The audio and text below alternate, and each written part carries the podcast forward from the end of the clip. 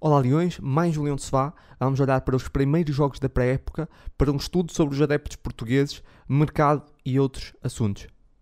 Ângelo, bora lá começar uh, por olhar para a lista de jogadores que, que marcaram presença nessa, nessa pré-época no Algarve, uh, sublinhando uh, os jogadores que ficaram de fora.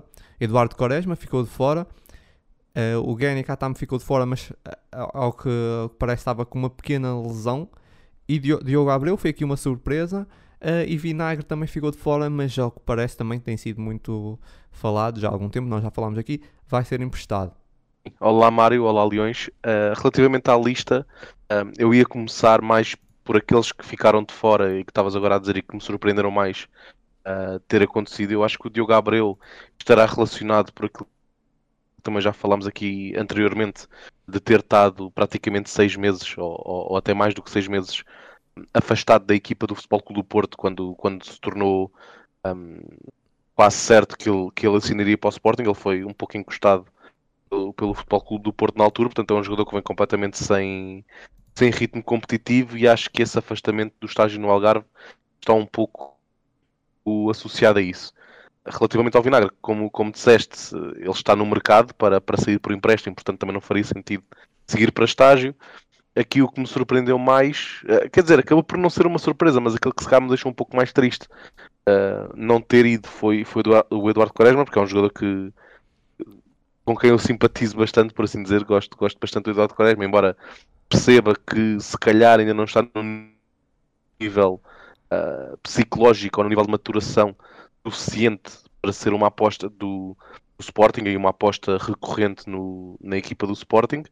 Um, espero, espero que isso signifique que ele vá, vá sair por empréstimo, porque é um jogador em que eu vejo bastante potencial. É certo que a nível psicológico, como eu estava a dizer, ainda tem muito por onde crescer e se calhar é, é isso que está a impedir de, de, ficar no plantel do Sporting e ser uma aposta frequente de Ruben Amorim mas sendo um jogador que tem, que eu acho que tem esse potencial, espero que o Sporting e a equipa técnica ainda não tenha desistido do jogador um, e que não, que não seja encostado ou, ou, ou rebaixado sim, sim, sim. para a equipa B. Não, o Eduardo Quaresma uh, acho que foi aquilo que nós tínhamos dito. Uh, fazer uma parte da pré-época para o Ruben de ver em que estado é que o, é que estava, uh, o jogador estava e, e agora provavelmente seguirá para um, fazer pré-época com o clube onde ele vai seguir no empréstimo.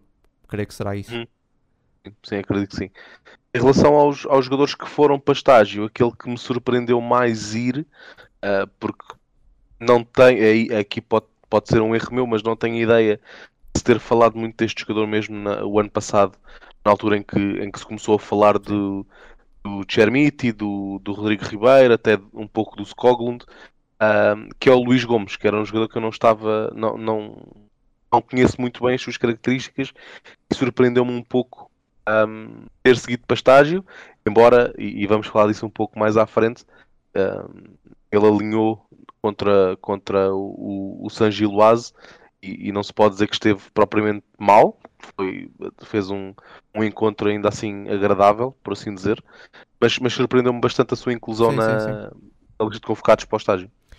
Sim, uh, a, a, mim também era, era o mais óbvio, porque acho que é o mais desconhecido. Eu já conhecia, mas é o mais desconhecido, sim. Uh, a mim surpreendeu-me, uh, e, e, como eu já falei muitas vezes dele, eu, eu, acredito muito no seu potencial e na sua qualidade, mas aquilo que tinha, tínhamos visto nos últimos tempos parecia que, que ele tinha regredido, ou pelo menos que tinha havido uma espécie de uma, um desacreditar nesse jogador, que era o Everton Santos eu, eu, deixei de ver tanto o Everton Santos, parecia que o Everton Santos tinha sido passado para trás depois com, o, um, com a vinda do, do Gonçalo, Gonçalo Esteves, uh, eu deixei de acreditar que queria ver o Everton Santos um, na equipa principal e de repente ele aparece aqui na, nas convocatórias, surpreendeu-me, surpreendeu-me nessa, nessa lista de, de pré-época, surpreendeu-me, por isso vou dizer o, o, Everton Santos, mas não é pela sua qualidade, acho que ele tem, tem qualidade tem potencial, mas, mas não estava à espera de o ver nessa lista. Mas claro, também com a saída do Gonçalo Esteves abriu aqui uma vaga para um lateral direito e, e pronto, e basicamente é isso. Avançando então para o jogo, vamos começar por, uh, por essa, esse encontro frente ao vice-campeão belga. Uh, um empate a um, gol do Pedro Porro, grande, grande penalidade, começando pelo, pelo 11, uh, Franco Israel na baliza, um trio uh, de defesas com Luís Neto, Coates e Nazinho, aqui uma surpresa, Nazinho a aparecer a central, depois uh, Pedro Porro, Morita, uh, Mateus Fernandes e o Isaac uhum. Fatal, creio que estou a dizer bem, Marcos Edwards, o Shermiti e o Luís Gomes, creio que é, é, é, foram esses, um, foi assim então o 11 inicial. Foram ainda utilizados André Paulo, Diogo Travassos, Rochinha e depois Renato Veiga e no final, aos 77, Dário Ezugo. Ângelo.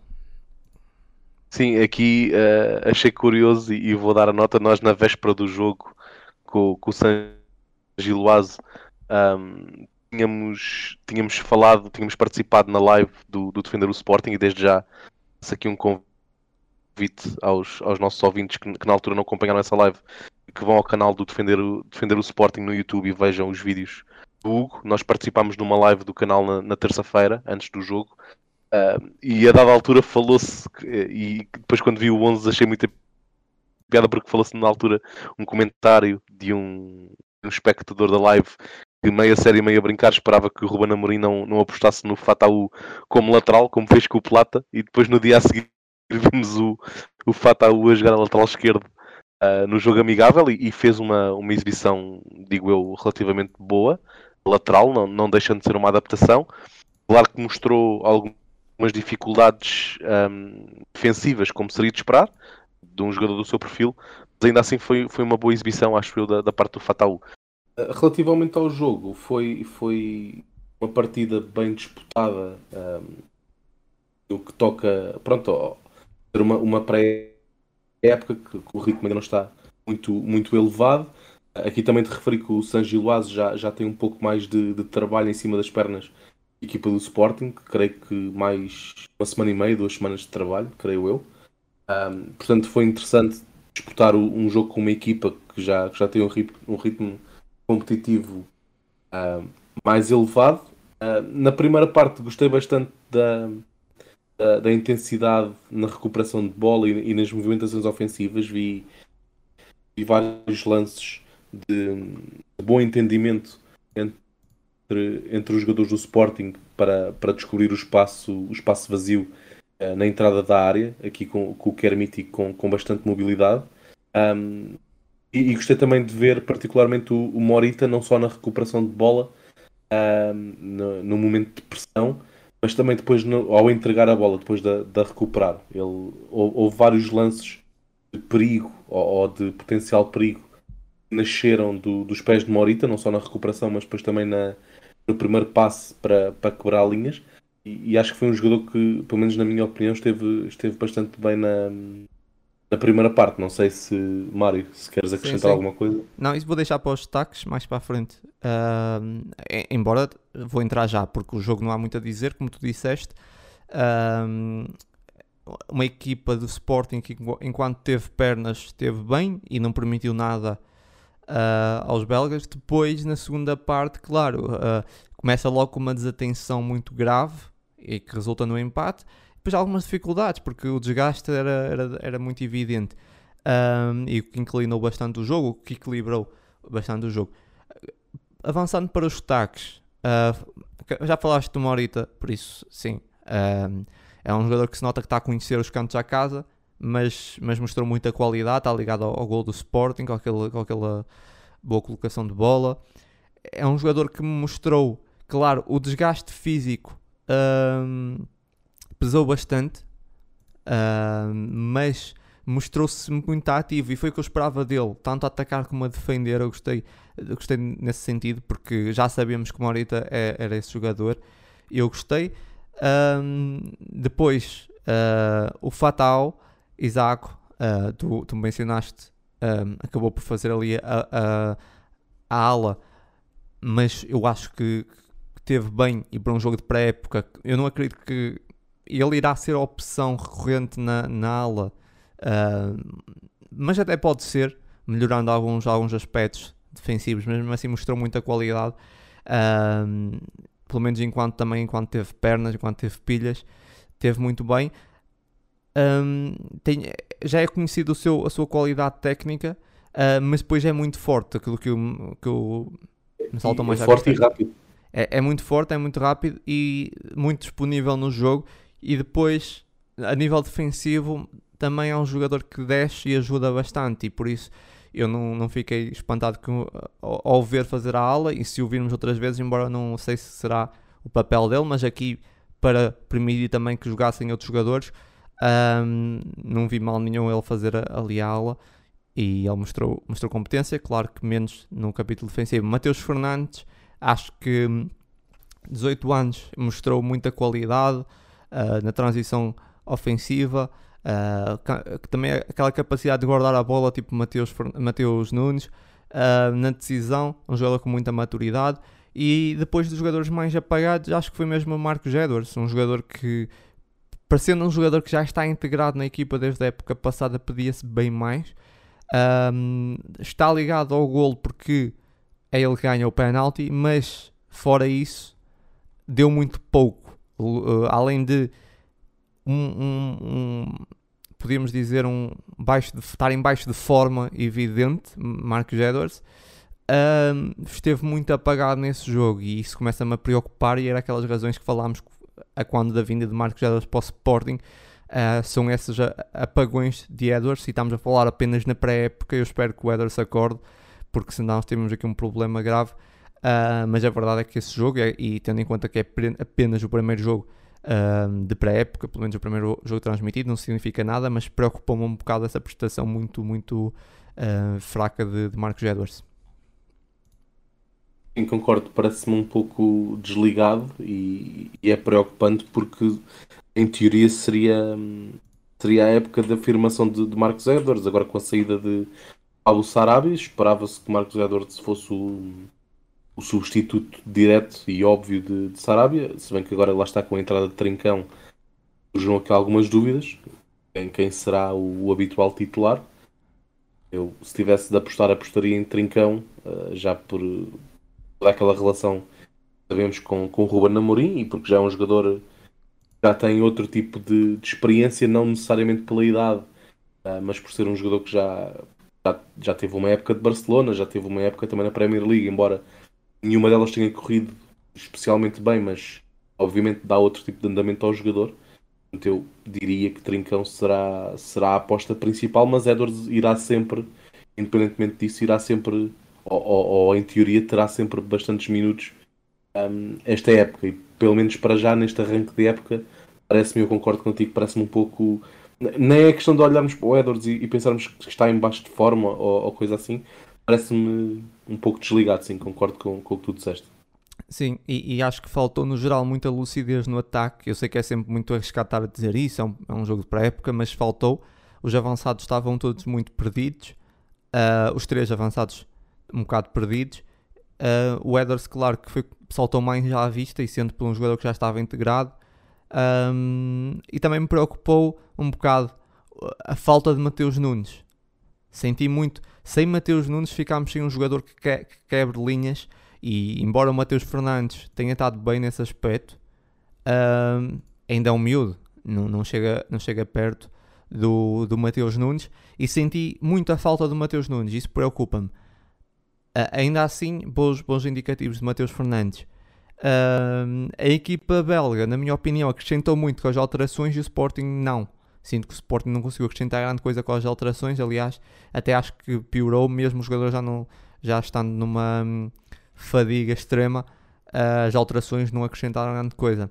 Basicamente é o que eu tenho para dizer sobre esse primeiro jogo. Se queres acrescentar mais alguma coisa. Não, podemos passar agora para, para a partida com o Villarreal. Sim, a equipa espanhola, mais um empate, o Villarreal de Unai Emery, a equipa que caiu ali nas meias finais da Liga dos Campeões. O Sporting empata a 1, gol do Sporting Pedro Gonçalves, um grande gol. Um, quanto ao, ao 11, vimos aqui com um, um espectável 11 mais próximo dos titulares, aqueles que são os titulares, porque é um jogo também, foi um jogo logo no dia a seguir e era expectável que, que assim fosse. Adá na baliza, Gonçalo Inácio, Marçá e Mateus Reis. Marçá aqui havia a dúvida, pelo menos eu tinha a dúvida onde é que Marçá se iria enquadrar. Marçá a jogar no, no meio da, da, do trio da defesa. Depois, Nuno Santos e Ricardo Gaio. No meio campo, a dupla que será em princípio titular, Mateus Nunes e Ugarte. Na frente, Tabata, Paulinho e Pedro Gonçalves. Depois entraram uh, Everton Santos, entrou Ezugo, Trincão, Renato Veiga e Rodrigo Ribeiro. Ângelo. Um, sim, aqui vou destacar, acho, acho que nunca tinha visto um, um trio de centrais composto exclusivamente por escardinos. É verdade. E foi bastante interessante ver. E, e, e penso que no 11 o Sporting tinha 6 seis, Sim, tinha, seis tinha ou sete bastante. Não sei dizer, mas tinha Sim, bastante. sim. Creio que, era, creio que eram 7. Era Adão, os três centrais, Nuno Santos, Paulinho uh, e Tabata, creio eu. Portanto, um 11 com muitos escardinos. Acho que já, já é uma imagem de marca deste Sporting de Ruben Amorim também. Um, e foi, foi um jogo. Eu acho que a primeira parte acabou, se calhar, por ser de maior qualidade até do que a primeira parte com, com o San Giloase. Claro que lá está também, como disseste, estamos a falar de, de 11 jogadores e de uma equipa que já está muito mais próxima Dos daquela que, em claro. teoria, será o titul- os titulares, sim. E talvez eh, só Marçá eh, e Tabata não façam parte desse lote, o resto Em e princípio. Gai, sim. Será, será muito próximo da equipa titular do Sporting e o que é certo é que a primeira parte acho que foi de muita qualidade da parte do Sporting. Uh, claramente melhores do que, do que o Villarreal, claro que, que é uma equipa com, outra, com outros argumentos, uh, com, bastante superior ao, ao San Giloase, um, um, um meio finalista da, da Champions da, da última época, portanto uma equipa muito, muito forte, que também manteve a base da sua equipa ah, e que está agora a arrancar aqui, aqui foi o contrário, o Villarreal tem menos tempo de prepara- preparação nas pernas do Sporting, vê-se que era uma equipa ainda na primeira parte um pouco presa, mas a qualidade está lá toda e viu-se depois na segunda parte com a entrada também de alguns jogadores que São titulares. uh, titulares e as figuras da, do Villarreal, a equipa melhorou bastante. Ainda assim, na primeira parte, uh, gostei muito do envolvimento ofensivo do, do Sporting. Uh, aqui com um claro destaque para Mateus Nunes, Nuno Santos e, Sim, não vais aos destaques, desculpa. Uh, ficar já Ok, nos ok, jogos ok. primeiro. ok. Gostei muito do, do envolvimento do Sporting, muito jogo entre linhas, muitas combinações ao primeiro toque entre os dois homens do meio campo e os três homens mais avançados. Uh, Paulinho a fazer o, o papel de, de- de primeiro apoio, de pivô, por assim dizer, para, a saída no ataque, que, na- que já nos vem a habituar.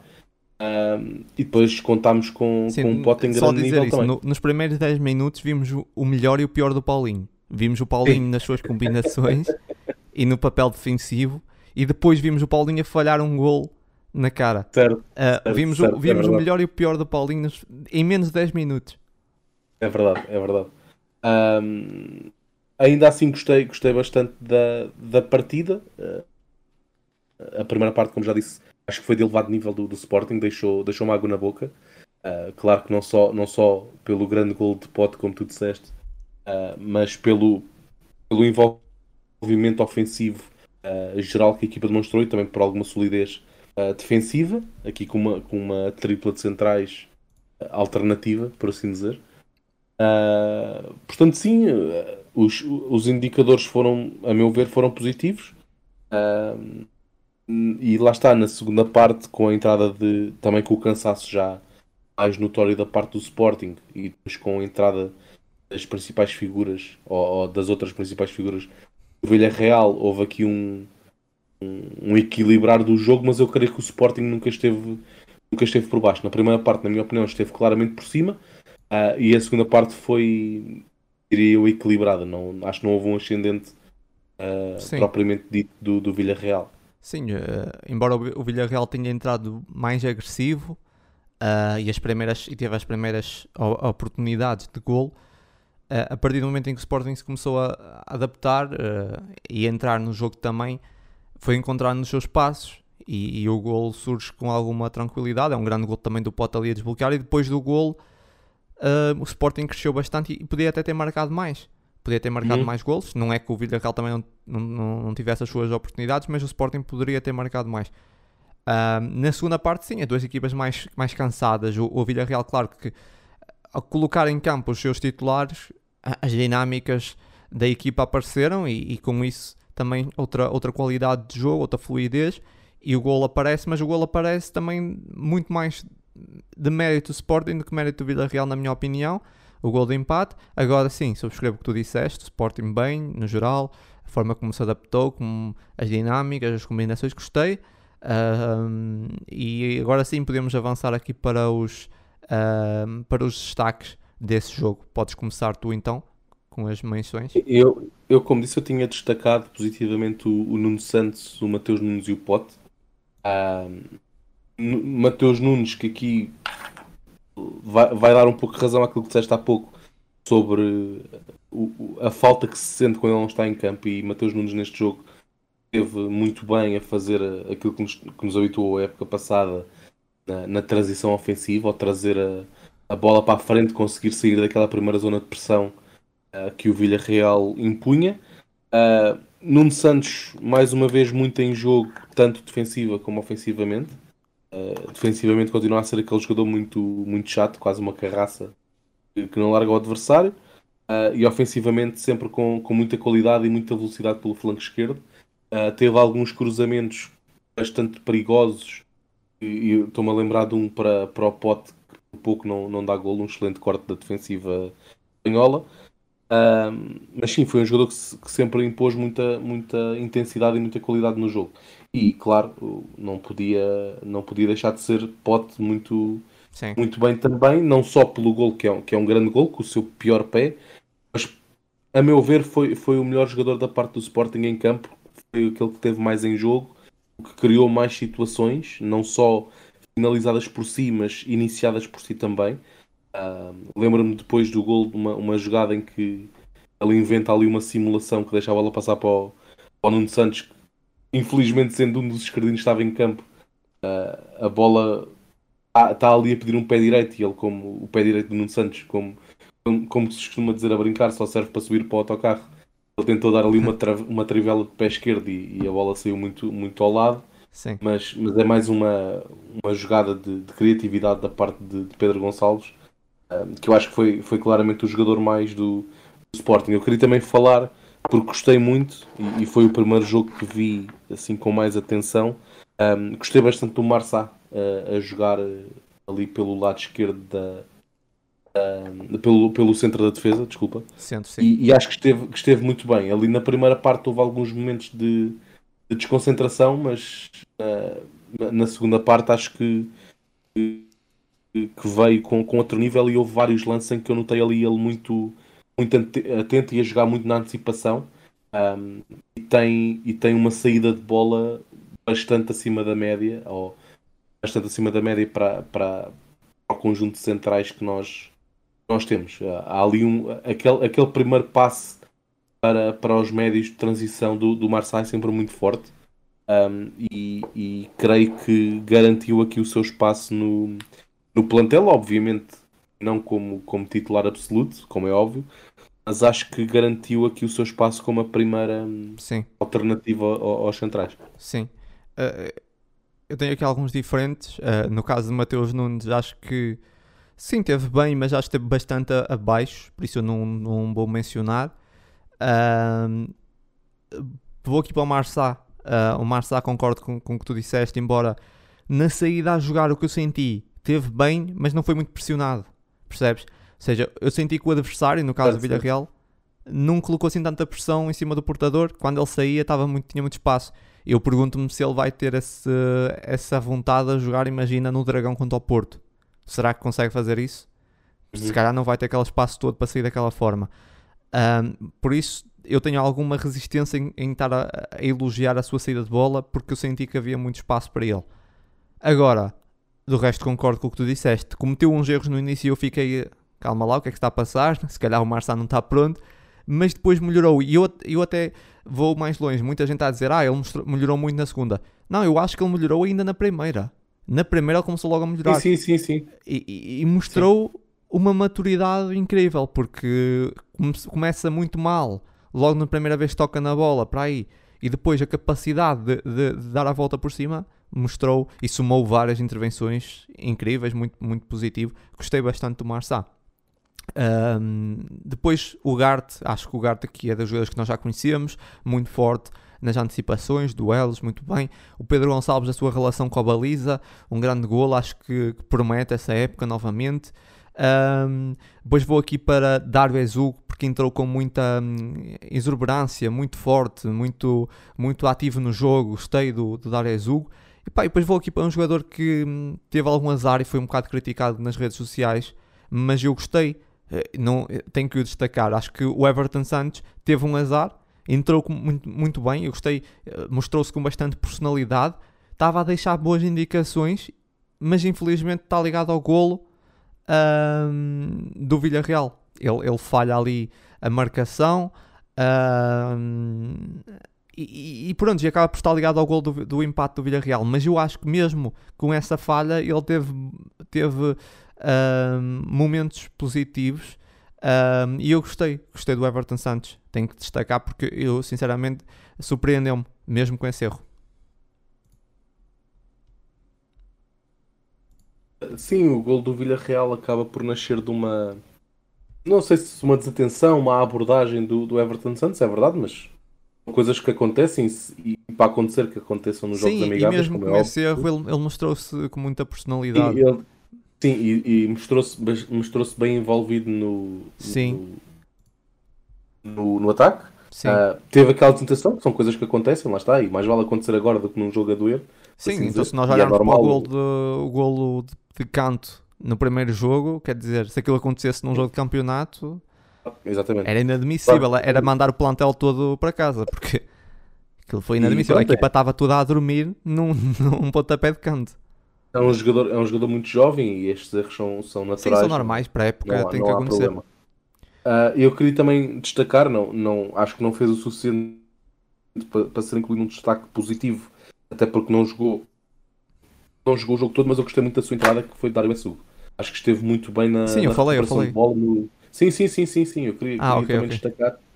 Um, acho, acho, acho que esteve muito bem na, na pressão e na recuperação de bola. Gostei, gostei bastante de Dário Essugo. Fez-me fez fez lembrar quase o Palhinha naquelas entradas muito impetuosas de, de ponto de vista positivo, como é óbvio, não, não, não foi agressivo no mau sentido da palavra, mas Sim, é sempre complicado a, a marcar o espaço, a, a, aparecer como quase como um, um muro.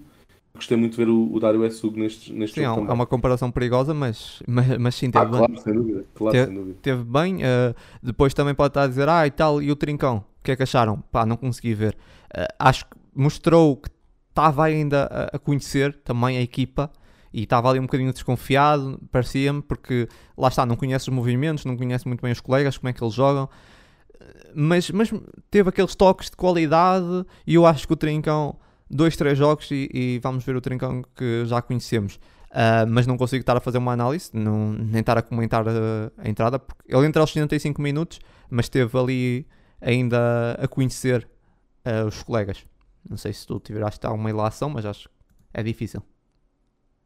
Sim, não, não deu para tirar qualquer conclusão, nem, nem positiva nem negativa. É, está, está ainda completamente desintegrado da, Sim. da equipe e dos processos, seja os pontos e os momentos de pressão, as, as movimentações que tem que fazer, vê-se que está completamente fora ainda da, da equipa, o que é perfeitamente normal o jogo foi na quinta-feira e Trincão assinou na quarta, portanto Sim. não vê-se vê momentos de qualidade que estão lá Sim, e promete, claro, claro, e promete claro, mas, mas precisa é de conhecer os colegas.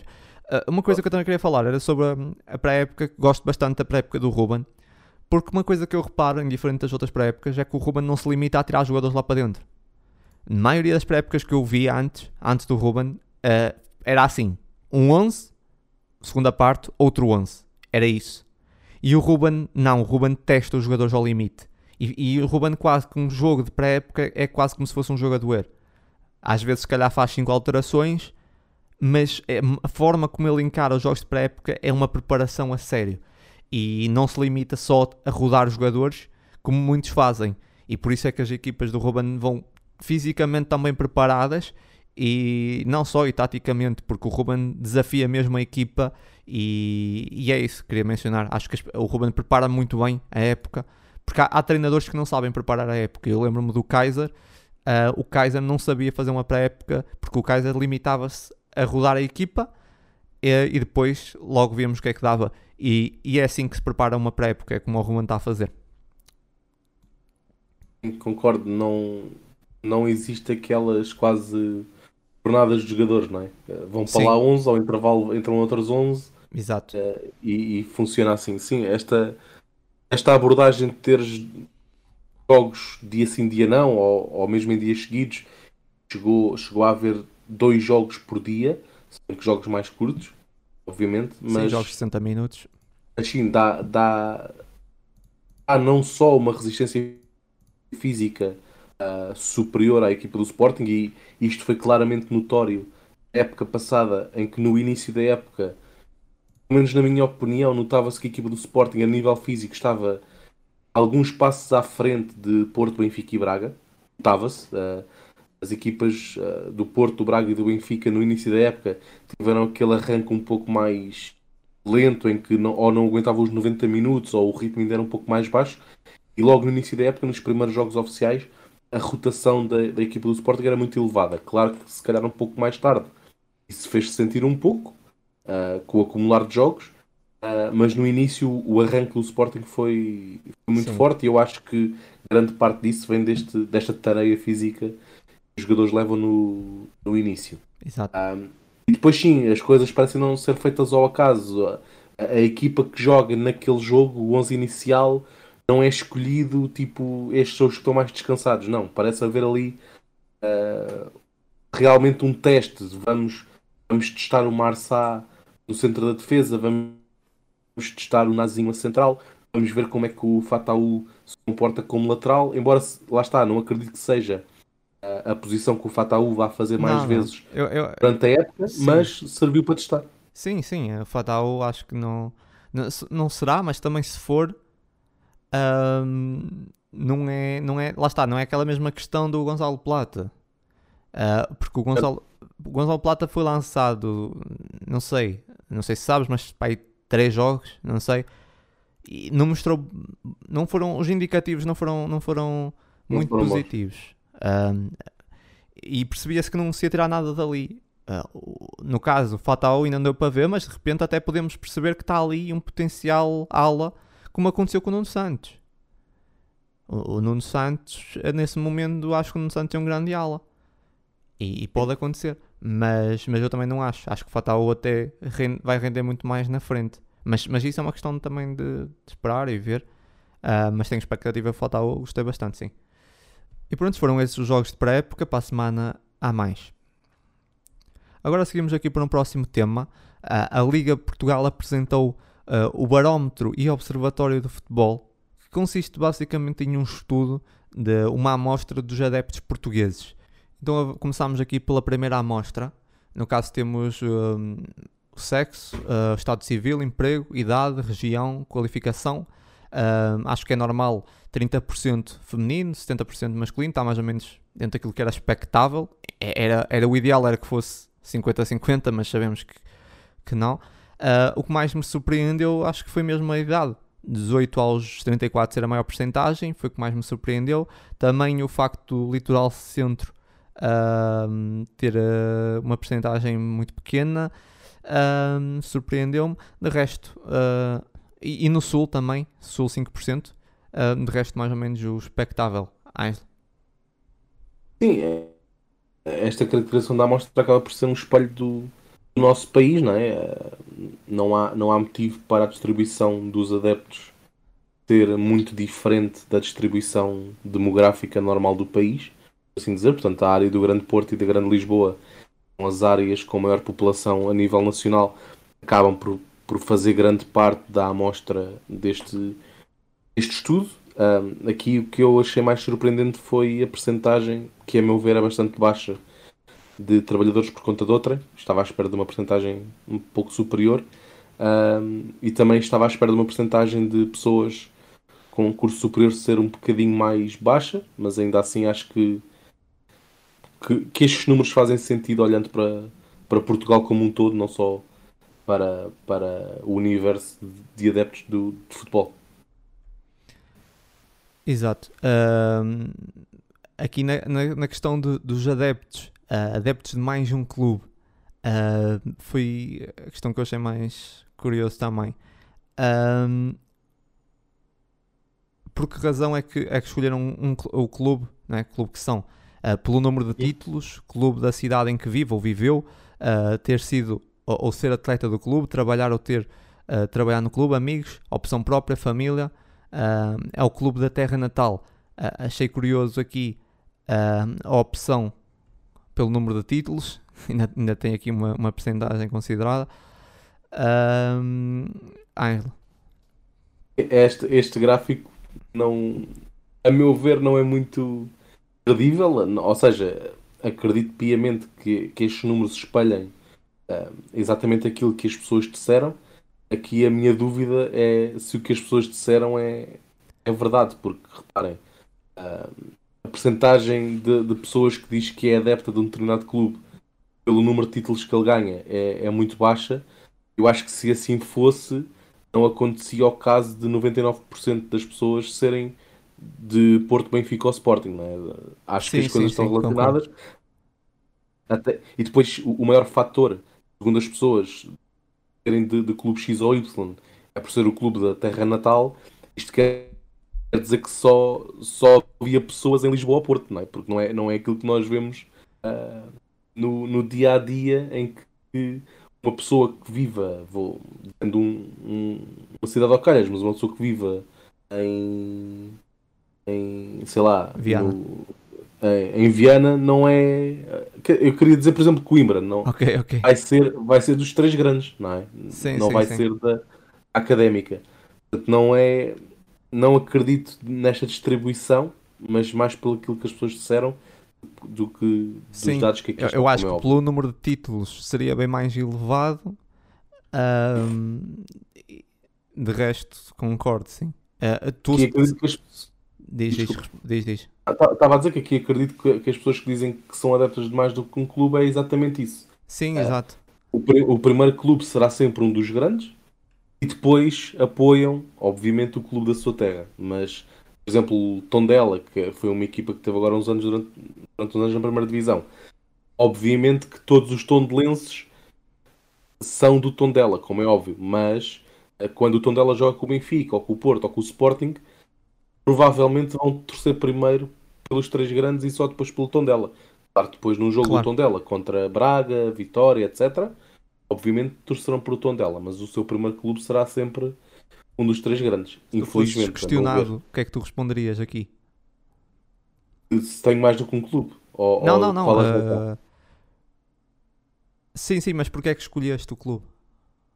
Ah, eu, eu teve mais a ver com, com família, honestamente. Uh, a família, como também falámos aqui num, num episódio há uns tempos, sim, sim, sim. Uh, a família da parte do meu pai é toda, ou praticamente toda sportinguista e acabou por ser por aí que, a minha opção se formou. Uh, se depois tenho mais de um clube, tenho, mas lá está, o do Sporting e depois tenho o clube do meu bairro. Uh, é, é, é, muito isso, mas é um okay. clube que não tem nenhum tipo de okay. impacto. Agora nos, nos distritais a coisa que o valha, não. Uh, portanto, portanto um, sim, eu acho que aqui, a meu ver aqui, mais seguindo para o nível de interesse no clube principal. Um, baixo em 8%, médio interesse 36% e elevado 56%. Uh, ah, ou seja, aqui uma porcentagem até bastante elevada entre elevado e médio. Um, acho que não há muito a apontar aqui. Se queres dizer alguma coisa. Aqui, aqui, aqui depende do que é que cada um depois considera ser um elevado sim, claro, interesse. Claro. Vai muito no, no perspectiva. Sim, exato, sim, claro. Uh, aqui também a parte dos sócios, 32% são sócios, já acho que é expectável. Uh, não, não tenho nada para dizer. Como é que começou o interesse pelo clube? Era aqui que eu queria chegar. Um, temos o caso amigos, família, uh, pelo número de títulos ganha, o clube da minha terra natal, por opção própria ou outra. Se nós virmos aqui por opção própria 23%, o que eu esperava que fosse mais reduzido, uh, pelo número de títulos ganha, que estávamos há bocado a falar, 20, uh, 2%, apenas 2%. É, é aquilo que tu referiste, eu acho que claramente é um número muito acima Aqui há algumas pessoas, claro que não acabam sempre por, não, por dizer que se calhar é família ou, ou, foi por opção própria, mas muitas das vezes é por, por títulos, principalmente nos três grandes. Um, não sei o que é que Falaste um bocado já sobre isso há bocado, mas. Eu acho que a parte da família é sempre muito importante porque somos habituados desde pequeno a ir à bola com, com os pais ou com os avós. Sim, por isso é que está aqui Obviamente vamos aos jogos. 58%, sim. Exato. E geralmente os pais e os avós levam-nos aos jogos da- das suas equipas, não é? Sim, mas eu acho um bocado errado essa visão de incutir um clube como se fosse uma coisa. hum, Lá está, como se fosse uma herança, que não é. Sim, mas lá está. Eu, eu, pelo menos, eu vou falar exclusivamente por mim, como é óbvio. A mim nunca me foi incutido ser de um clube ou de outro. Sim, sim, sim, sim. Eu Então, não não estou a falar da tua realidade nem da minha, mas, sim, sim, mas claro, claro, em muitas mas há, famílias é um bocado isso. Por exemplo, tu tens um Ah. filho e colocas logo o filho como Mas sócio. sócio. Exato, exato. Ahm, pá, eu aqui enquadro-me nos 23% de opção própria, embora a minha A mim, a mim fizeram, e já falámos disso mais ah, também aqui há uns episódios, a mim fizeram mais ou menos isso. Eu, quando, quando tinha para aí 4 ou 5 anos, o meu avô materno na altura fez-me sócio do Benfica. Portanto, havia, havia, havia essa, esse esforço que, que eu acho normal e não, não, há, não há qualquer tipo de Claro, crítica claro. aqui por trás, como é óbvio. Ah, mas havia esse esforço de fazer do neto benfiquista, não, não vai acontecer. Mas lá está, nunca senti esse, esse forçar, por assim dizer. Eu acho Sim, que acaba por ser normal. aqui avançar porque essa, essa, Sim. é grande.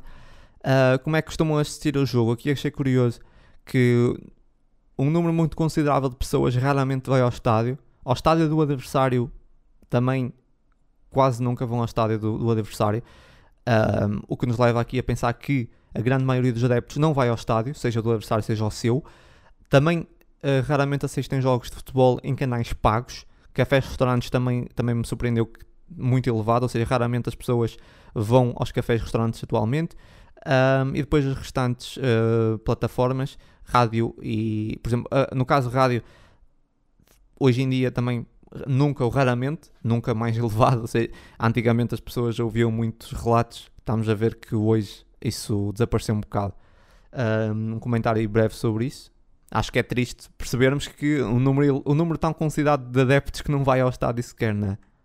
Eu acho que mais uma vez está ligado ao facto de todos eh, os adeptos serem adeptos de um dos três grandes e depois acontece que, por exemplo, o teu caso, do Sporting e vivendo tão longe do estádio, muito, dificil- muito dificilmente vais ver eh, Claro, o Sporting ao estádio. A única hipótese que terias assim mais, mais perto de casa seria as visitas do Sporting a Braga. Sim, eu a aqui Guimarães. responderia estádio do meu clube raramente, estádio do adversário ah, ocasionalmente.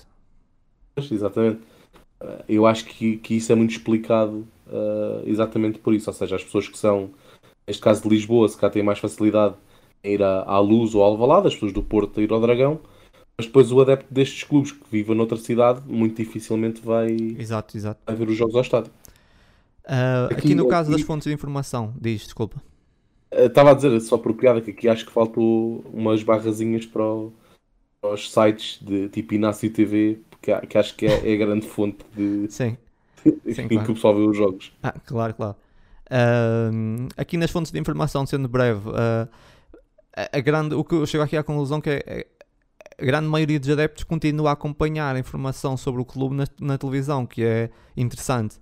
Ahm, de resto, ah, e depois também me preocupa que ainda existe um número considerável de pessoas que acompanham as notícias por grupos do WhatsApp, que é pior sítio onde podem acompanhar. Ahm, site e newsletter do clube também muito elevado nunca. Ah, mas é, é relevante aqui o facto de muita gente co- acompanhar as notícias pela televisão e mesmo pela rádio, muito equilibrada a rádio. Ahm, de resto, ahm, a, a televisão continua a ter muito poder no futebol, enquanto nout- noutras áreas a televisão perdeu muita força, no, no futebol a televisão continua a ter muita força. Ah, não sei se queres comentar uma coisa ou seguir. Eu, eu acho que a televisão tem a ver com o facto de se calhar muita gente ah, liga a televisão num canal e agora nós temos comentários desportivos ah, em quase todos os canais de notícias, tipo SIC Notícias, CNN, etc. Eu acho que muitas vezes acontece as pessoas ligam a televisão naquele canal e depois estão a fazer a sua vida em casa, fazer jantares, Claro. arrumar casa, etc. E está só aquele barulho de fundo ali a, a falar. Eu acho que é muito por aí. Ah, lá está. Se calhar não é a melhor fonte, mas acho, acho que é muito por aí. Ah, aqui no grau de satisfação face às fontes de informação do clube também não tenho nada a sublinhar. Ah, não sei se queres aqui a mencionar alguma coisa. Não, acho que em média os adeptos se mostram bastante satisfeitos ou, ou, ou satisfeitos com os meios de comunicação do seu clube e agora com o crescimento das redes sociais, acho que essa proximidade um, aumentou ainda mais e acho, acho que é natural. Uh, conteúdo sobre o clube principal que mais valorizam. Uh, aqui achei interessante os resultados. os resultados é o que dispara, não é? E é o que sempre falámos, ou seja, não importa nada o resto. Quando falámos dos conteúdos do ADN Leão ou uh, os backstage, tudo isso, que é muito importante mesmo quando perdemos, mas isso não importa nada se nós perdermos. E ninguém uhum. vai querer saber disso se perdermos. Uh, os resultados é o que, que, os adeptos continuam a valorizar, embora notas aqui que valorizam outras coisas, né? valorizam os backstage, as informações sobre outras modalidades, transferências, um, highlights, estatísticas, ok, mas uh, o que mais valorizam acaba por ser sempre as, as, vitórias, os resultados é o que importa. Se a bola entrar, está tudo bem e não importa se tu tens um backstage uh, incrível com uma alta música de fundo, super emotivo. Se a equipa perdeu, duas, três vezes. É, é a única fatia onde o, o valorizo muito está acima do valorizo, é os resultados. Sim. É mesmo aquela coisa mais importante que acaba por fazer sentido. Uh, era aquilo que nós também dissemos muitas vezes, que era uh, aquelas iniciativas do Sporting de, de, fazer o backstage e fazer o Inside Sporting, que o pessoal se fartava de elogiar, e bem, porque é um excelente conteúdo. Uh, se o Sporting estivesse numa má fase, iria ser Sim, claro. visto exatamente ao contrário do joguem mas é a bola, treinem mas é, não, não estejam a filmar, tá, estás a ver? Acho que acaba por ser muito isso que se passa no, no futebol português. Aqui no, no nível de interesse, uh, no nível de interesse no clube por, uh, por sexo, achei interessante estar 50-50 uh, uhum. no baixo interesse, masculino e feminino, no interesse médio também está bastante equilibrado, 59-41, 49, 59 masculino, no alto interesse Uh, 59 masculino, 41 uh, feminino, igual, igual ao médio de interesse. Uh, aqui parece bastante equilibrado, não tenho nada a acrescentar. Sim, sim, sim. Uh, nível de interesse por, por idade também não, não, não tenho muito aqui a mencionar. no caso, nível de interesse do clube por tipo de afiliação, também não sei se queres mencionar, mas acho que não é relevante. Não. Uh, onde assisto os jogos do clube principal adepto com baixo interesse do clube. Um, obviamente, se tem baixo interesse no clube, nunca vai ao estádio. Estádio adversário também disparado. Ou seja, quem tem baixo interesse uh, costuma ver mais nos canais genera generalistas e mesmo aí raramente não vê. Uh, o adepto com médio interesse um, também mais ou menos idêntico, um bocado mais elevado o seu interesse em, em, em ir ao estádio e nos canais, pelo menos assistir nos canais pagos. E depois o adepto com elevado interesse. O adepto com elevado interesse, mesmo assim, só ocasionalmente vai ao estádio. Ocasionalmente. Mais uma vez preocupante. O adepto com, com elevado interesse vai, vai poucas vezes ao estádio, ao estádio do adversário. Dispara, dispara os canais pagos. Dispara os canais. É a única diferença. Ou seja, o adepto com interesse elevado. Um, subscreve os canais. Subscreve os canais calhar uh, o adepto do Sporting com elevado interesse tem Sport TV e até Benfica TV tem só para ver depois aquele Exatamente, jogo. exatamente. É, é muito, muito, muito, muito mau uh, esse, esse, esse, gráfico. Aquilo que ele nos diz é muito negativo. É. Uh, avançando aqui para as fontes de informação sobre o clube, adeptos com baixo interesse, acho que aqui é pouco relevante para quem quiser. Acho que quem quiser depois ver pode consultar lá no, nas tabelas, mas não vamos estar aqui a sublinhar isso. Um, nível de satisfação com as fontes de informação com o clube principal, também aqui vemos que não é, não é muito relevante. Não sei se queres sublinhar alguma coisa, mas vamos avançar. Não, não, um, tipo de conteúdo uh, valorizado no clube, do clube principal, adepto com baixo interesse, obviamente, o que é que o, que é que o adepto com, com baixo interesse valoriza mais? Uh, óbvio que valoriza os resultados. Uh, mesmo com baixo interesse, vai valorizar sempre muito mais os, os resultados, tudo o resto não valoriza nada. Um, e avançando aqui já para o adepto com um elevado interesse, o adepto com um valor, mesmo o, o adepto com um elevado interesse dispara nos resultados também, completamente disparado, e depois valoriza um pouco um, alguns outros assuntos, uh, mas mesmo assim nada chega próximo dos resultados. Se nós formos aqui a ver, um, por exemplo, o backstage dos treinos, dos jogos e treinos, valoriza, depois está ali um pouco abaixo, valoriza muito mas os resultados estão nos 70 e tal por cento, enquanto o, backstage está uh, nos 40 e tal. É, é uma diferença absurda.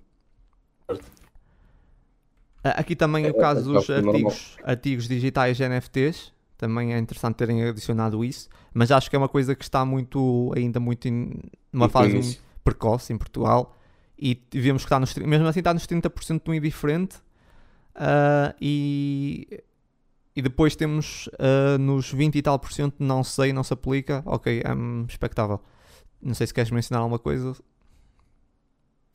Aqui, aqui acho curioso é se olharmos depois para a parte do, dos NFTs, acaba por haver mais interesse dos, dos adeptos que têm um médio interesse no clube uh, do que aqueles que têm um elevado interesse. Achei curioso sim. Sim, sim. Esta, esta, esta distribuição. No que toca, e aqui vou, vou falar mais dos adeptos com elevado interesse, que acho que são esses os mais importantes neste, neste estudo. Um, é, é aquilo que tens vindo a dizer. O que interessa são os resultados, tudo o resto depois está mais ou menos nivelado. Uh, Sim. As percentagens de sim, transferências, chegamos, etc. Terminando, é. nós vemos que 58% dos adeptos uh, na página 39, 58% dos adeptos são de mais de um clube, uh, 36% dos adeptos têm mais do clube e, e, são no por ser do clube da sua terra natal, 36%. e depois uh, dos, dos 25 dos adeptos que têm mais de um clube são por razões familiares. Ou seja, vemos uma porcentagem muito elevada de pessoas que têm mais de um clube, que também acho que é. Não, acho que ter mais que um clube, no, principalmente se, se, se, esses dois clubes jogam na primeira divisão, não, não sei se é positivo para a competitividade. Uh, e pela questão que falámos do público nos estádios, não é? Como, por exemplo, a pessoa é de. Eu vou dizer uma cidade ao calhas, é de, de, de Barcelos. Um, e é do Gil Vicente e do Benfica. Claro que se o Benfica vem jogar, já troca o cascol e já está a torcer pelo Benfica e a, o claro. estádio do Gil Vicente vai estar cheio de adeptos do Benfica. Por essa questão, claro que isso é, é nocivo. Uh, o facto de 46% das pessoas assistirem em canais pagos, apenas 25% no estádio, também acho que é é muito preocupante. Isto devia preocupar as, as pessoas que, que, trabalham na liga. Uh, fonte de informação sobre o clube, aqui, aqui fiquei surpreendido. 54% das pessoas é na televisão, uh, mas acho que é uma boa fonte de informação. Mas ainda é, ainda é considerável uh, os 35% dos jornais, que acaba por ser uma grande aposta da formação. Uh, e a seguir 43% no, no Instagram, ou seja, 43% dos adeptos acham que se vão manter bem informados pelo Instagram, ok? um, mas basicamente isso, uh, não sei se estás aí alguma coisa que queiras destacar. O facto Sim, de 58% é... não serem sócios do clube também acho que é relevante. Sim, até mais, mais relevante que isso é aqui o quadro da esquerda. Qual a razão de, de seres mais do que um clube? Um, só mais ou menos metade desses adeptos é que são de um segundo clube por caução da sua terra natal ou por questões familiares. Portanto, há aqui metade desses adeptos que são de dois clubes por outras razões. Achei, achei interessante porque a única coisa que me levaria a acreditar nisso seria, teria a ver com a questão dos títulos. Uh, e se há pessoas que consideram, por exemplo, uh, o meu primeiro clube é o Tondela e o segundo é o Porto, por exemplo. Se calhar são pessoas contabilizadas nesse, nesse espectro. Mas, mas achei uma distribuição curiosa. Exato. Uh, e é isso, terminou uh, aqui esse barómetro e observatório realizado pela, pela Liga. Acho que foi uma grande iniciativa da Liga Portugal. Claro que era sempre interessante sabermos uh, essa amostra, onde é, que, onde é que foi realizada, quantas pessoas, as zonas, se foi, uma, foi distribuído pelo país. Uhum. É, era sempre interessante saber um bocado, uh, esses, ter esses dados. Não sei se, se, estão disponíveis ou se serão disponibilizados ou não, mas ainda assim acho que foi uma iniciativa da Liga. Sinceramente, tenho, tenho que ser sincero, em, em muitos anos. Uh, dou aqui os parabéns à Liga Portugal por, por, esse, por, esse, por esse estudo. Muito interessante, traz-nos aqui grandes conclusões e acho que com esse estudo podemos melhorar. Com esse estudo podemos saber onde é que, onde é que, poderemos, onde é que podemos melhorar. uh, porque são esses estudos que nos dão realmente a, a noção daquilo que se passa na, na nossa realidade do futebol português e com isso podemos, podemos atuar. Uh, por isso dou aqui os parabéns à Liga e a toda a gente que esteve envolvida nesse, nesse, nesse, nessa amostra, nesse estudo, que acho que foi bom e deu para ter aqui grandes relações. Uh, e é isso, e estamos. E, e, e é isso. Sim, eu achei muito curioso, eu não sabia que, que este estudo estava a ser feito, mas achei, achei uma boa iniciativa e nós muitas vezes estamos aqui a dizer mal da, da Liga e de todos os problemas que, que a Liga tem, também temos que tirar o, o chapéu quando, quando assim é devido. Eu acho que sim, acho que o mais importante e mais importante do que ser feito este estudo é a, a Liga tirar conclusões importantes de estudo e ações que, que possam vir daqui Sim, para claro. melhorar. Não é agora fazer esse estudo e só lançá-lo e não fazer nada, não é? Exatamente, exatamente. Há aqui coisas que são preocupantes, aquilo que eu falei muitas vezes, que é o caso dos adeptos. Foi o que mais me saltou à vista e que eu mencionei várias vezes, que é os adeptos não irem ao estádio. E, e, e muitos deles nem na televisão veem os jogos, não é? Ou seja, acompanham os resultados. Foi aquilo que a relação que eu, que eu tirei foi essa, foi não vão ao estádio, não, não têm canais pagos, ou seja, vão vendo os resultados.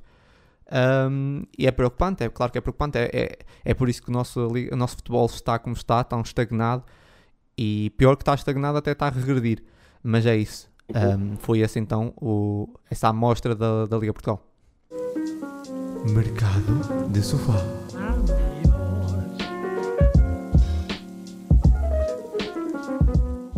Mais um mercado do Sporting Começámos aqui por Gonzalo Plata, deixa o Sporting e é agora jogador do Real Valladolid. Em definitivo, depois de uma época de empréstimo, os moldes do negócio não foram divulgados, mas como já, já tinha aqui adiantado, o Valladolid não teria a possibilidade de pagar os 10 milhões, que seriam a opção de compra. Os clubes terão então chegado aqui a um entendimento de um valor abaixo, que deverá rondar os 7 milhões, mais objetivos pelos 70% do passe que o Sporting detinha. Trincão oficializado e já são conhecidos os pormenores de negócio. O jogador chega a empréstimo por 3 milhões com opção de compra, que se tornará obrigatória consoante objetivos não revelados. De 7 milhões por 50% do passe. Se o Sporting comprar o jogador em definitivo, o Barcelona ainda ficará com uma opção de compra, uh, ou aliás, com uma opção de recompra, que segundo a 00 varia entre 20 a 25 milhões. Bruno Tabata, que continua uh, com a sua continuidade no Sporting incerta, tem agora novo clube associado no Brasil, depois do Botafogo, clube do português Abel Ferreira. Palmeiras sabe que não vai, uh, ou aliás, sabe que vai perder Gustavo Scarpa e procura uma opção para o lugar. Tabata tem sido uma das opções faladas, com valores pedidos pelo Sporting a rondar os 5 milhões. Rumores dão conta que o milionário PSG uh, ah, está atrás do central do Sporting Gonçalo Inácio. PSG irá perder o central Kimpembe e prepara-se para tentar a contratação de Gonçalo Inácio por um valor a rondar os 30 milhões mais objetivos. Luís Filipe será emprestado ao FC Tóquio. O avançado de 28 anos estava cedido ao Santa Clara, segue agora para a J-League. Os contornos do negócio não são conhecidos, mas em princípio será um empréstimo com opção de compra obrigatória consoante objetivos. Avançando aqui para o futebol feminino, Ana Capeta, que deixou o Sporting em 2021, para rumar ao PSV, onde esteve pouco mais de dois meses, terá sido libertada por vontade própria e por confessar estar com saudades do seu país e nunca chegou sequer a somar um minuto no clube holandês, seguindo para o Famalicão onde realizam 23 jogos, 11 golos e 3 assistências, volta agora para representar novamente o Sporting a ponta de lança internacional portuguesa de 24 anos. Mercado de sofá.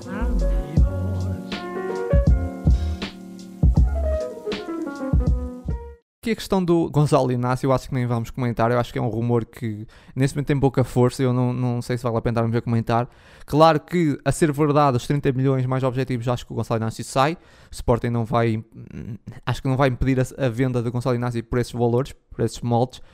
Uh, mas eu não acredito nesse, nessa notícia, para já. Uh, e não sei se tem alguma coisa a comentar, se não, seguir aqui para, para outro jogador que também foi um pouco falado. Eu ia só, ia só acrescentar sim, sim, sim, claro, sim claro. acredito que, que havendo, havendo essa proposta de 30 milhões, eu acho que seria um bom negócio para todas as partes envolvidas. Uh, e diria que a acontecer um negócio, eu acho que é uma forma de garantir que Mateus Nunes não sairá, porque os encaixes já foram feitos com Palhinha, Nuno Mendes, embora que Nuno Mendes já tenha sido contabilizado o ano passado. Uh, mas eu acho, eu acho que, contabiliza esse ano. Eu acho que o Mendes contabiliza esse ano, mas não tenho certeza. Pronto, eu, Quando eu passado contabilizou encaixes... 7, que ele fez. Ele, ele representou uns 7, se não estou em erro, de empréstimo. Um empréstimo, sim.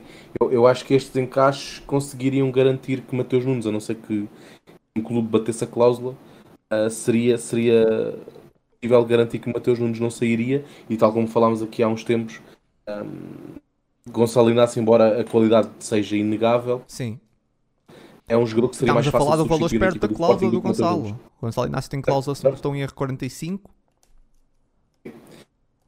Estamos Um a jogador mais de 30 fácil mais de substituir seria, seria um negócio que seria vantajoso para, para o Sporting, para Sim. o jogador obviamente que sim também, Sim, seria, seria um bom negócio para todas as sim partes. eu, eu não sei se o Gonçalo Inácio está pronto para substituir um central como o Kimbembe, mas, mas que seria um bom negócio para ambos, seria, claro. Eh, ele iria para um contexto PSG onde vai encontrar, claro que é um clube um pouco instável, mas vai encontrar lá alguns colegas portugueses, nesse momento três. Ahm, é, é um, era um bom clube dar continuidade, tem qualidade para isso.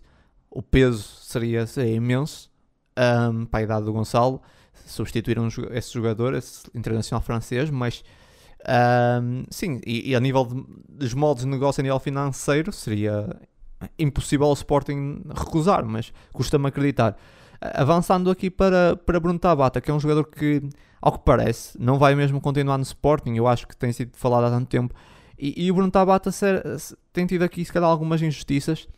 Não sei se injustiças é a palavra certa, mas a verdade é que Tabata, todos, todos vemos, sempre que o Tabata joga, apresenta muita qualidade, tem, tem rendimento desportivo, mas nunca é uma, uma opção regular. Nunca é opção regular, seja no meio campo, seja avançado. É um jogador que mostra sempre qualidade, mas por alguma razão não consegue ser a opção regular. E, e é, é de mais evidente que ele não irá continuar no Sporting. Ah, eu acho, porque por essa razão estou a dizer, porque ele, ele, por muito que ele faça, que se esforce, e nós vemos que ele tem qualidade e que demonstra sempre que joga, parece que nada que ele, que ele faça vai conseguir ser a opção regular. Seja porque também as opções que estão à frente dele são mais adequadas, não? Os, ad- os, os colegas adequam-se melhor para aquelas opções, ah, ou até mesmo por ele fazer até se calhar demasiadas posições. Ah, mas a verdade é que as posições todas que ele fez, fez sempre com muita qualidade. O que é que tu achas? Achas que o Tabata é um jogador que se sair foi muito mal aproveitado pelo Sporting? Eu, mal aproveitado não, não acho, porque ele, ele foi sempre bastante utilizado em todas as épocas. Claro que um papel mais secundário a vir do banco, ah, mas sinceramente acho que não, não podemos dizer que, que foi uma injustiça para o Tabata ah, não ser titular absoluto no Sporting. Ah, agora, acredito que saia, até porque lá está, tantas vezes se falou, uma delas vai acabar por se concretizar, não é? Falou-se já já perdi a conta de quantas vezes falou da saída do Tabata. Eu acho que Eu acho que está muito relacionado a isso, que é a sua dificuldade na afirmação. A partir do momento em mas- que o jogador parece que nunca conta, é- acho que é expectável que mais tarde ou mais cedo acabe por sair. mas seria expectável trocar algum membro do 11 pelo Tabata. Hum, não, lá está o que eu estou a dizer. É Eu, percebo perfeitamente a, a não titularidade de Tabata, porque eu não trocava nenhum Exato. por Tabata. Eu olho para o Tabata e, e sinto que o Tabata pode dar muito mais do que deu, desportivamente falando. Claro, sem dúvida. O sem Tabata, dúvida. e eu acho que o Tabata, ah, e vamos ver isso, se o Tabata for para o Palmeiras, provavelmente daqui a uns meses vamos estar a dizer, pá, o Tabata está a jogar muito. Se calhar a Hum. 8, não sei, ou noutra posição qualquer. Porque o Tabata tem uma qualidade acima da média. E nós no Sport ainda não vimos a sério isso. E acho que é um jogador que está a ser um pouco desperdiçado, mas é o que tu estás a dizer. Eu não trocava ninguém pelo Tabata. Acho que o Tabata não, não tem capacidade para jogar no meio campo ahm, a 2, embora tenha qualidade, mas se tu sejas uma opção recorrente no meio campo a 2, sempre, não. Na, na acho frente nós temos opções melhores. Agora que o Tabata tem qualidade para jogar muito mais, tem. Se calhar eh, no Sporting teve algum azar na forma como joga, não sei. Mas e também nos, jogadores que tem na para a posição, não é? Mas, mas que é um jogador com muito mais qualidade daquilo que nós temos visto ou aquilo que ele tem jogado, eu acho que é. Ah, sim, sem dúvida, sem dúvida. É um jogador que tem uma qualidade acima da média e, e soma muito, muitos poucos minutos na, na época. Ok, vai, vai, vai fazendo alguns jogos, mas a nível de minutos tem muito, muito poucos. E, e nas pré-épocas ele mostra sempre muita coisa. Mostrou no ano passado, um, até que se especulou que ele poderia fazer a posição do João Mário, e ele mostrou, mostrou, mostrou qualidade. Eu não vi nenhum jogo em que dissesse, não, ele não tem capacidade para jogar naquela posição no meio campo. Não, ele, ele teve bem. E, e, a verdade é que muitas vezes, contra o Ajax, lá em Amsterdão, ele jogou, teve muito bem. E depois é isso, ele joga, joga bem, mas não é opção. Porquê? Porque tem, tem colegas que fazem melhor e que se adequam melhor nesse esquema. E é muito difícil para ele, por isso é que eu costumo acreditar que ele vai continuar no Sporting. Na questão também de carreira, um, custa-me acreditar, mas acho que ele é um jogador pá, muito bom e que, que, tem tido pouco espaço no Sporting, é só isso. Sim, é, ele mostrou sempre qualidade e depois é aquele jogador que não, não sabe jogar mal, não é? Portanto, consegue mostrar qualidade em, em, em várias posições, mas eu acho que lá está.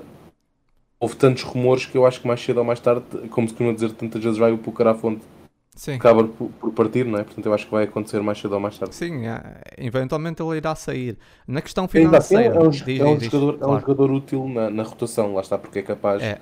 Fazer muitas posições sempre com qualidade. É, embora eu não acho que o Tabata seja um jogador que vem do banco e que seja muito forte a vida do banco. Não, não é? Sim, sim, sim. Ele não sim, é muito sim. forte a vida do banco, mas que é um jogador que acrescenta muito e em várias posições acrescenta. E, e ele era, tinha capacidade para ser titular no meio, tinha capacidade para ser titular no, no ataque. Pá, e, e, às vezes, claro que custa ver um jogador dessa qualidade no banco, mas eu também não trocava por ninguém. A nível, é a nível financeiro, ter noção que o Tabata não nos vai trazer nada. Porque, praticamente, porque o Tabata nós acho que só comprámos. Nós alugámos o Tabata. Nós alugámos o Tabata. O Tabata veio por 10%, se não estou em erro. Um, por isso, o Tabata é aquela questão. Foi nós precisávamos de um jogador dessas características, não tínhamos dinheiro e quase que fizemos aqui o. alugámos praticamente um jogador. Uh, vem vem uh, quase de borla, veio quase de borla, 10% ficámos apenas com 10%. Agora, quando ele sair, também não nos vai render nada. Não nos vai Exato. render nada esportivamente. Por isso é que também é sempre complicado. Ficámos sempre a perder salários, uh, que pagámos ao jogador, acho que dificilmente vamos recuperar o dinheiro. E depois, como não tivemos rendimento esportivo suficiente, eu acho que podíamos ter extraído mais, uh, acaba por nunca ser um bom negócio esse do Tabata. Mas, mas é, é exatamente isso. Acho que o Tabata podia ficar mais 3 anos no Sporting e eu não vejo um, amarrar um lugar. E ele próprio saberá isso, por isso é que eu também acho que ele vai sair. Vai crescer, exato. Sim. Um, não sei. Acrescentar mais uma coisa? Ou para terminar não. aqui? Podemos terminar. Então terminamos. Terminamos o podcast e terminamos com uma, com uma palavra à Sporting TV. A Sporting TV faz 8 anos. 8 anos. Um, e eu até te ia perguntar isso. Já estava para, falar sobre isso há algum tempo, sobre a Sporting TV. Tu, tu vês Sporting TV? Não muito, honestamente. Uh, e mesmo os jogos, quando acontecem lá, jogos futsal, também não vês? Não, não. E eu, porquê? Ia perguntar se puderes. Pá, honestamente, e aqui eu, eu, eu seguia muito na Sport TV, na Sporting TV seguia muito os jogos de, de hockey, por Sim. exemplo. Mas os comentários sempre me fizeram alguma confusão da parte da equipa que fazia os comentários dos jogos dos hockey. Sim, sim. Eram, eram, eram sempre muito, um pouco tendenciosos. Não, não estou a dizer que não estivessem a ver a coisa bem, porque de certeza que percebem mais do desporto, da modalidade que eu, sem dúvida alguma mas os comentários pareciam-me sempre muito tendenciosos para, a parte do Sporting, o que acaba por ser, diria eu, natural, porque é o canal do clube. Mas eu sinceramente não gosto muito desses, desses sim, comentários. Sim, sim, gosto, claro. gosto do comentário da, mais, mais imparcial, mais isento, exatamente. Eu, eu, nesse aspecto eu não concordo muito, mas é no que tenho visto, porque eu tenho visto jogos de futsal e sinto que em relação aos nossos rivais os comentários são muito mais isentos. Um, do que, lá está, em relação aos, do que os nossos rivais, do que os canais dos nossos rivais. Acho que uh, os comentários do futsal, atenção, que é o que eu tenho visto, futsal, os comentários são bastante, bastante isentos e com algum fair play até. Mas concordo contigo, muitas vezes não me dá vontade de lá ver. Os comentários acho que têm. Hum, pode ser injusto dizer isso, mas. Um, a, a, nível de, de, Como é que eu ia dizer? De ânimo parece que, que os, os, comentários são muito mais uh, animados do que no Canal 11. Né? E, e se Uhum. está a dar, o, o futsal está a dar no Canal 11 e está a dar na Sporting TV, a minha tendência é ver no, no Canal 11. Parece-me que o comentário é mais vivo no Canal 11. E, e depois também há um problema que é o áudio. O áudio do Sport TV, da, desculpa, da Sporting TV é muito baixo. Eles diminuem muito o, áudio ah, ambiente do pavilhão, por exemplo, e fica o áudio muito alto do, do comentário.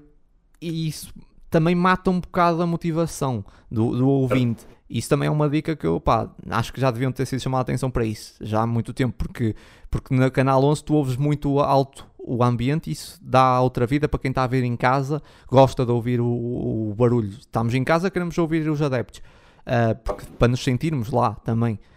Ahm, e é isso, há pouca vida. Eu acho que a Sporting. E eu até perguntei isso exatamente, porque sabia mais ou menos qual iria ser a tua resposta. E eu acho que toda a gente tem mais ou menos essa resposta. Toda, a, a Sporting TV é algo in- incrível nós temos que agradecer por ter finalmente um canal do clube. Eu, eu lembro-me quando o canal apareceu e fiquei super contente. Só que depois reparámos que o canal tem pouca coisa que nos prende, está muito parado, ah, são sempre as mesmas coisas, os formatos, os formatos estão muito, muito estagnados, muito ah, antiquados. Ah, depois tentam fazer coisas meio. Ah, vamos fazer aqui um programa sobre videojogos para jovens, mas é um programa sobre videojogos que estamos em, em 2005 e estão a fazer o CC agora. Tipo, não, não, tipo, já nenhum jovem vai ver isso, nenhum jovem vai meter na Sporting TV para ver um, um programa sobre videojogos. Eh, acho que é, o formato da Sporting TV está muito, muito antiquado e quem o gera também não está a saber atualizá-lo da forma correta, está a atualizá-lo de uma forma também a pensar que ainda estamos no início do século.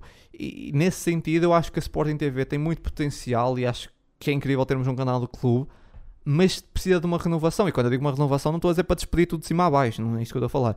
Ah, obviamente, acho que as pessoas que estão lá, que estão lá são competentes e, e fazem um ótimo trabalho, mas pá, o formato da televisão, a forma como comunicam, como falam, tá, parece que estão presos nos anos 90. Aquilo não, não, não me diz nada. Tem programas que são bons, tem lá um programa que é 12 Adepto, acho que é assim que se chama, que eu até gosto de ver, que dá a voz aos adeptos, Ahm, mas no geral nada me prende no, na Sporting TV.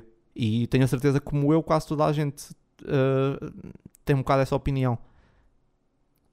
Sim, concordo, concordo. É, é a mesma que eu tenho, sim. Ahm, pronto, e é isso. E dar, mesmo assim, dar os parabéns à Sporting TV, né? que dia de aniversário da Sim, Sporting TV. dúvida.